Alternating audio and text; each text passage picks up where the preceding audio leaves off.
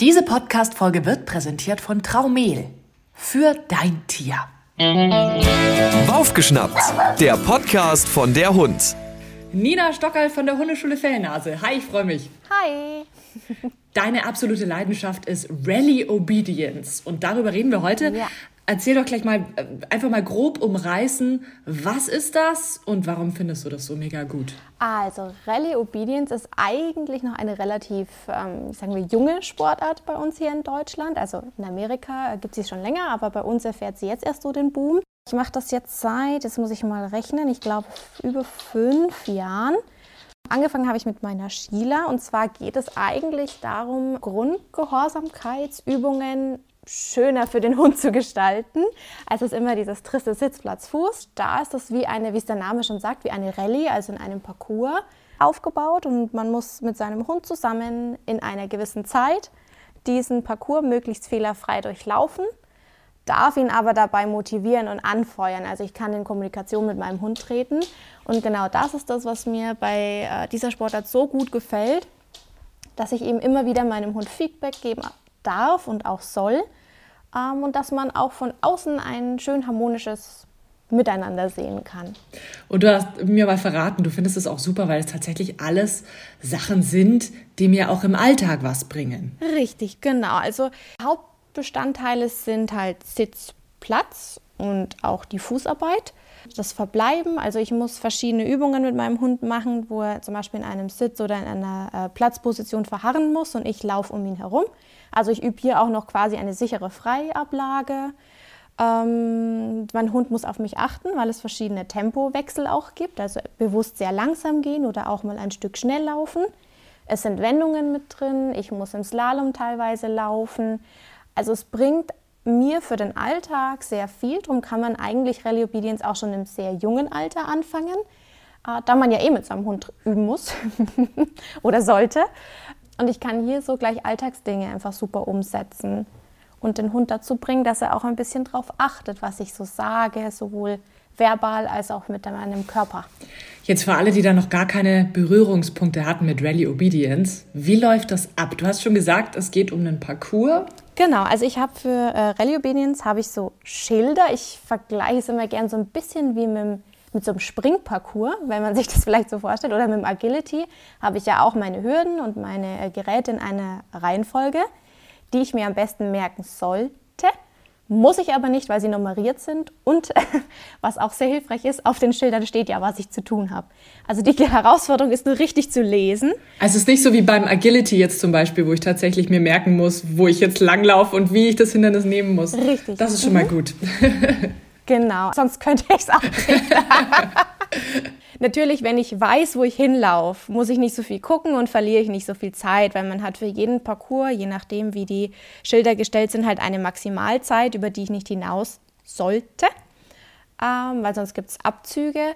Aber du kannst, wenn du wirklich völlig die Orientierung verlierst, halt gucken, okay, ich stehe jetzt zum Beispiel bei Schild 15 und da steht jetzt ähm, Sitz und ich muss um den Hund rumlaufen und weiß nicht mehr, wo ich hin muss, dann suche ich mir halt die nächste Nummer aus. Und dann weiß ich, okay, ich muss geradeaus oder links oder rechts, je nachdem, wo es Schild es halt auch anzeigt.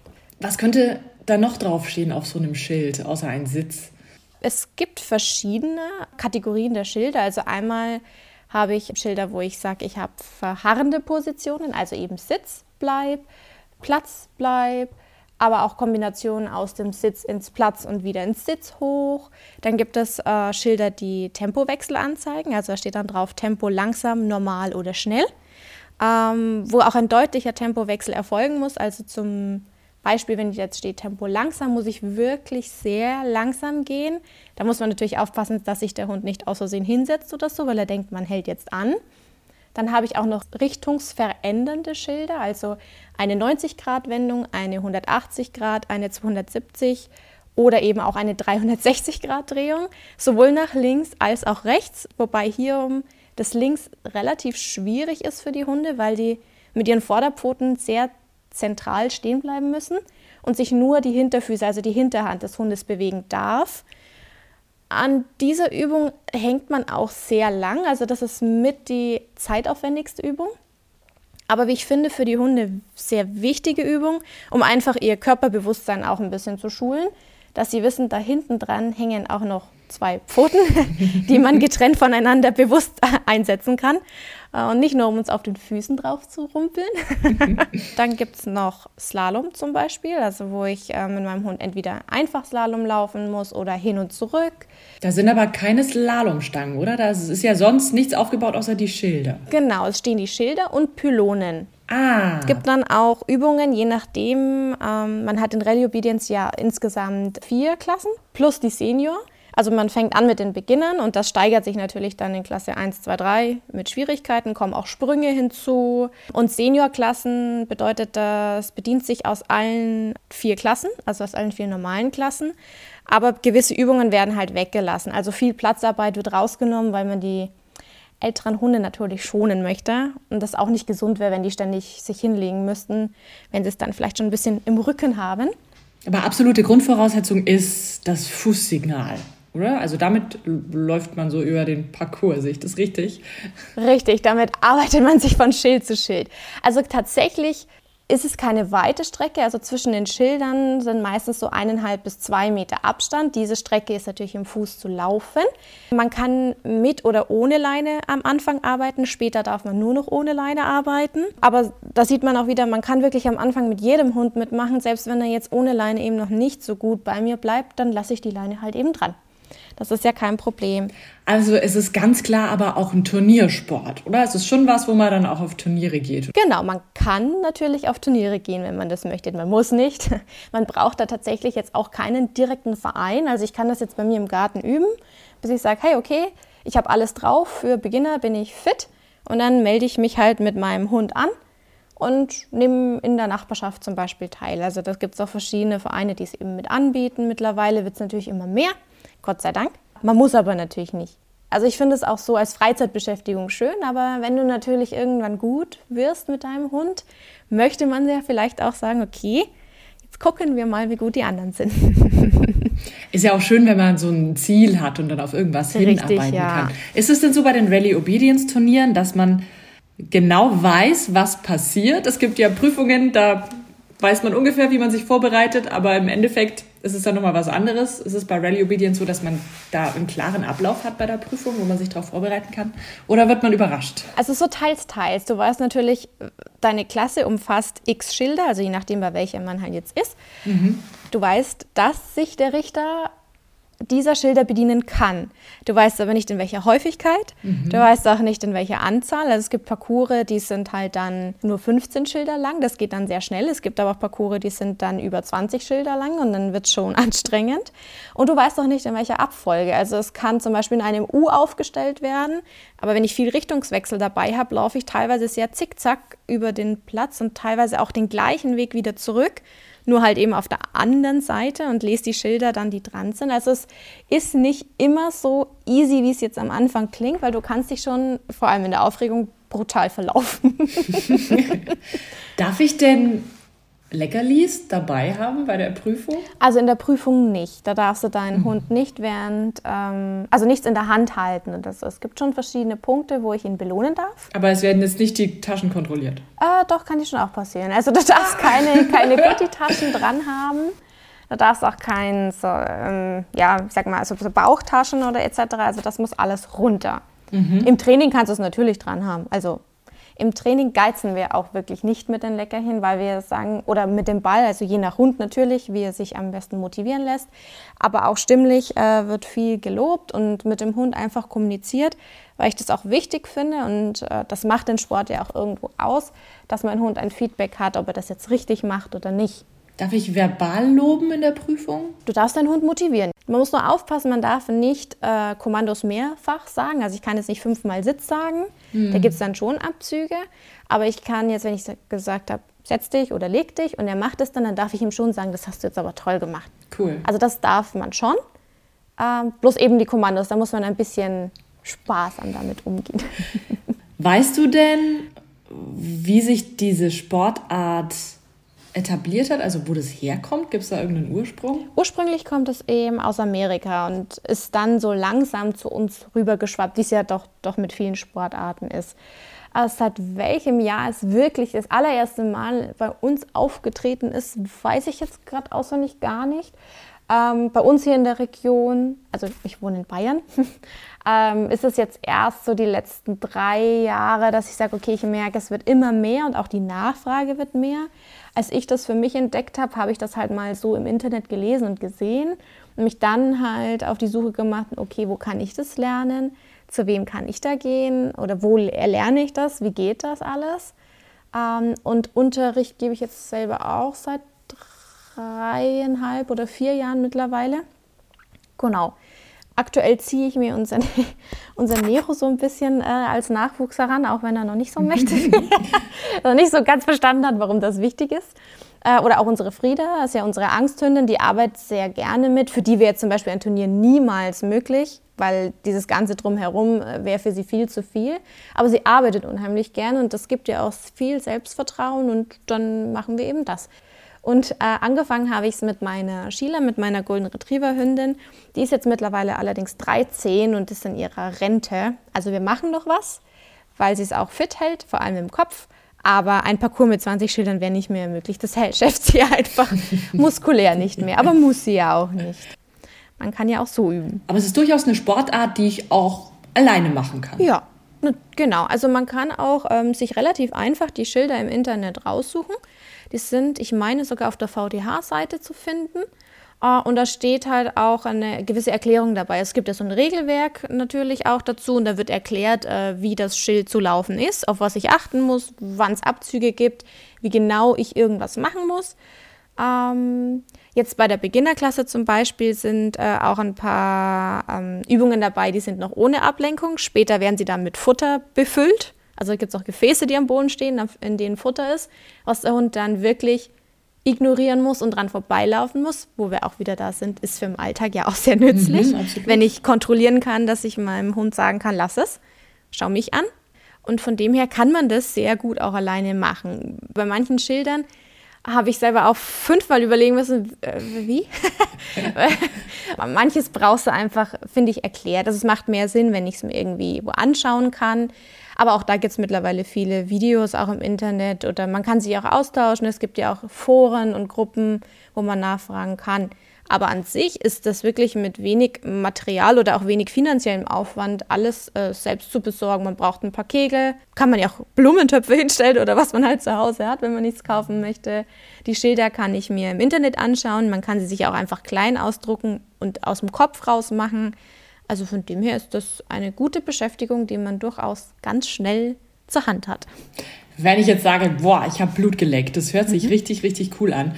Womit fange ich am besten an? Also gut wäre, wenn man jetzt sagt, man möchte wirklich anfangen oder so vorbereitende Übungssachen sind natürlich, dass mein Hund Sitz und Platz auf Kommando kann, dass es auch verlässlich ist, dass er auch bleibt, entweder bis ich es auflöse oder wenn ich das Wort bleib als äh, Kommando so habe, dann eben das.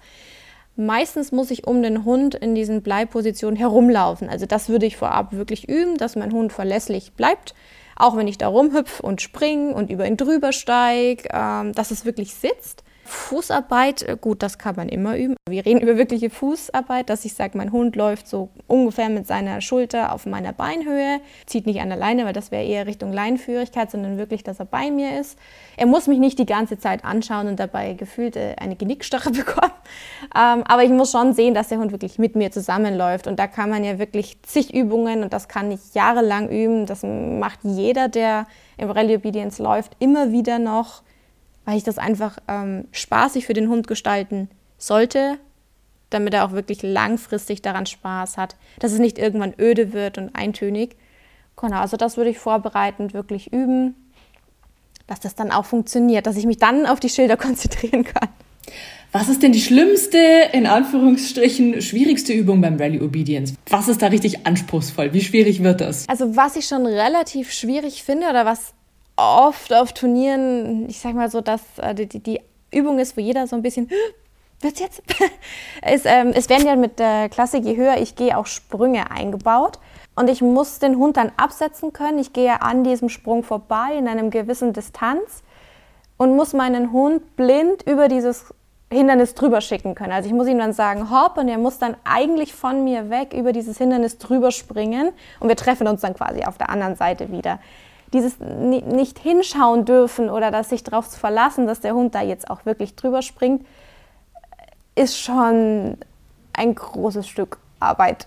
Mhm. und klappt natürlich auch nicht immer. Wie, man schaut dann, muss ich die Augen zuhalten oder man. Nee, man schaut ihn, also man steht einfach falsch rum. Also man steht mit dem Rücken zum Hund zum ah, Beispiel. Ah, okay. Also so üben wir das auch immer. Wobei man auch nicht unterschätzen darf, diese Übung kommt ja dann schon eigentlich in der Klasse 1 mit dran, äh, wenn ich all diese Übungen habe, wo Ablenkung dabei ist. Also sprich Futter oder Spielzeug am Boden. Äh, wenn die da ganz gemein sind, haben die dann leckeren Lachs oder Thunfisch darunter, der natürlich sehr gut riecht.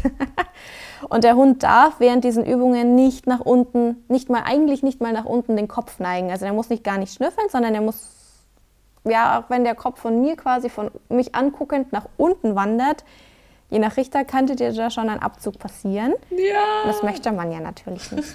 du fängst, ja, du fängst an mit 100 Punkten und äh, je nachdem, wie viel du halt äh, federn lässt während dem Parcours, äh, ist deine Note dann auch anders. Also es geht dann von vorzüglich runter bis quasi teilgenommen. Oh nein! Oh. Also teilgenommen heißt dann nicht bestanden? Gibt es sowas? Ja, also wenn du weiterkommen möchtest äh, in den verschiedenen Klassen, brauchst du immer eine gewisse Anzahl an vorzüglich. Beziehungsweise, jetzt muss ich überlegen, wie viele sehr gute sind. Das müsste ich tatsächlich noch mal kurz nachgucken. Weil es sind ja schon so lange keine Turniere mehr gewesen. je besser du bist, natürlich, je schneller steigst du auch auf wenn du das möchtest. Also wenn ich jetzt sage, ich habe zweimal einen Beginner mitgemacht und habe zweimal vorzüglich bekommen, sich dann gleich in die nächste Klasse zu stürzen, verstehe ich. Aber das ist natürlich schon, also das. Ja. Aber wenn ich jetzt als Profi in der Beginnerklasse starte, das ist doch voll unfair. Dann ziehe ich die alle ab. Wenn dein Hund das kann, theoretisch, ja, das machen sie aber nicht. Also das macht niemand, weil dir das ja nichts bringt. Okay. Außer, weiß nicht, ja. vielleicht Genugtuung, ich habe ja, das ja. noch nie gemacht. Ich habe nichts gelernt. Eins. ja. Äh, tatsächlich, ja, mit, das, mit dem Nase runter. Eine Freundin von mir ist auch immer mal wieder auf so Rally Obedience Turnieren und da war ein Turnier in einer Reithalle. Und das war so schwierig für ihren Hund, weil das da so spannend gerochen hat und natürlich ging immer die Nase am Boden. Das war also, sie hat total geflucht.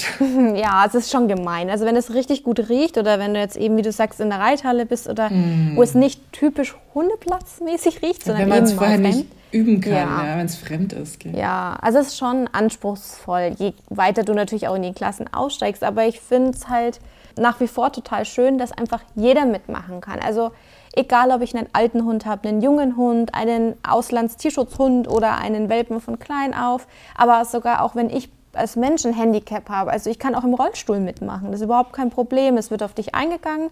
Dann wird halt teilweise im Parcours was verändert, dass es dann zum Beispiel rollstuhlgerecht wird. Äh, und schon kann ich mitmachen. Oder wenn mein Hund ähm, blind ist zum Beispiel, kann ich genauso mitmachen. Der findet dann vielleicht das Hindernis nicht in der Klasse 3. Ja, gut, äh, in der Klasse. der findet dann vielleicht das Hindernis nicht, aber der muss es dann auch nicht machen. Genau. Also es wird dann schon ähm, trotzdem auf die, ich sag mal, Beeinträchtigung des Hundes und oder des Menschen auch eingegangen. Und das finde ich ganz schön, dass wirklich jeder mitmachen kann. Es ist völlig egal, woher man kommt oder äh, was man für eine Rasse hat oder ob es eben gar keine Rasse ist und in Anführungsstrichen einfach nur ein ganz normaler Familienhund, der vielleicht ein Mischling ist, völlig egal. Nina, dein Rally Obedience Profi-Tipp. Mein Profi-Tipp? Üben. üben, üben, üben, üben. Und vor allem mit Spaß an der Sache bleiben. Also wenn man merkt, man hat heute einfach nicht einen guten Tag, dann einfach sein lassen und später nochmal machen. Also, ja, das klingt immer so hart, aber ich verbiete meinen Kursteilnehmern immer das Nein. Also Nein und Schimpfen gibt es bei mir im Unterricht nicht. Punkt. Ja, ist ja, was ist ja ein Hobby, was man so als Spaß macht. So Richtig, genau. Die Beschäftigung. Genau. Weil meistens liegt es einfach wirklich an uns, dass der Hund das jetzt falsch gemacht hat, mhm. in unseren Augen. Aus seiner Sicht hat er es aber richtig gemacht, weil ich mich vielleicht nach vorne gebeugt habe und er gedacht habe, wir gehen weiter oder weil er vielleicht irgendwas an meinem Körper schon gesehen hat, weil ich falsch gedacht habe. Also das darf man wirklich nicht unterschätzen.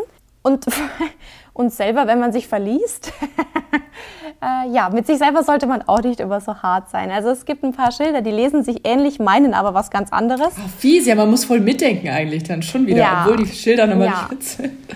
Ja, also die Schilder sind zwar da und es ist wirklich eine Hilfe, mhm. Aber man muss das schon auch richtig lesen.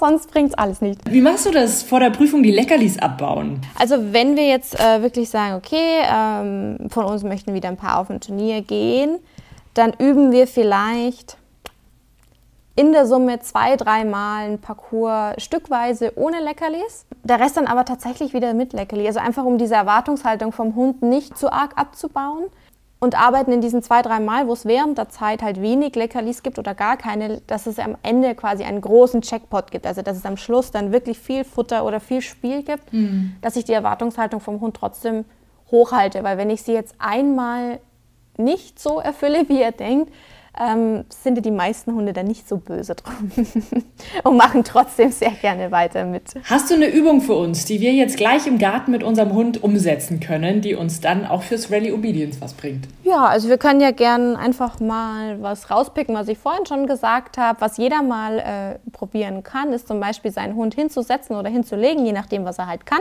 Mhm. Und probiert einfach mal um den Hund herumzulaufen. Also ich führe jetzt meinen Hund mal links, dann sitzt er ja neben mir und laufe beginnend um den Kopf herum an. Also nicht von hinten rumlaufen, sondern das ist dann, Moment, ich muss immer überlegen, gegen den Uhrzeigersinn. und schaut, ob der Hund eben sitzen bleibt. Die meisten halten es aus, bis dass man sich ans Hinterteil nähert und stehen dann meistens auf. Also sowas kann man sofort üben. Das kann ich ja sogar beim Spazierengehen üben. Das muss ich ja nicht mal auf einer Trainingsfläche machen.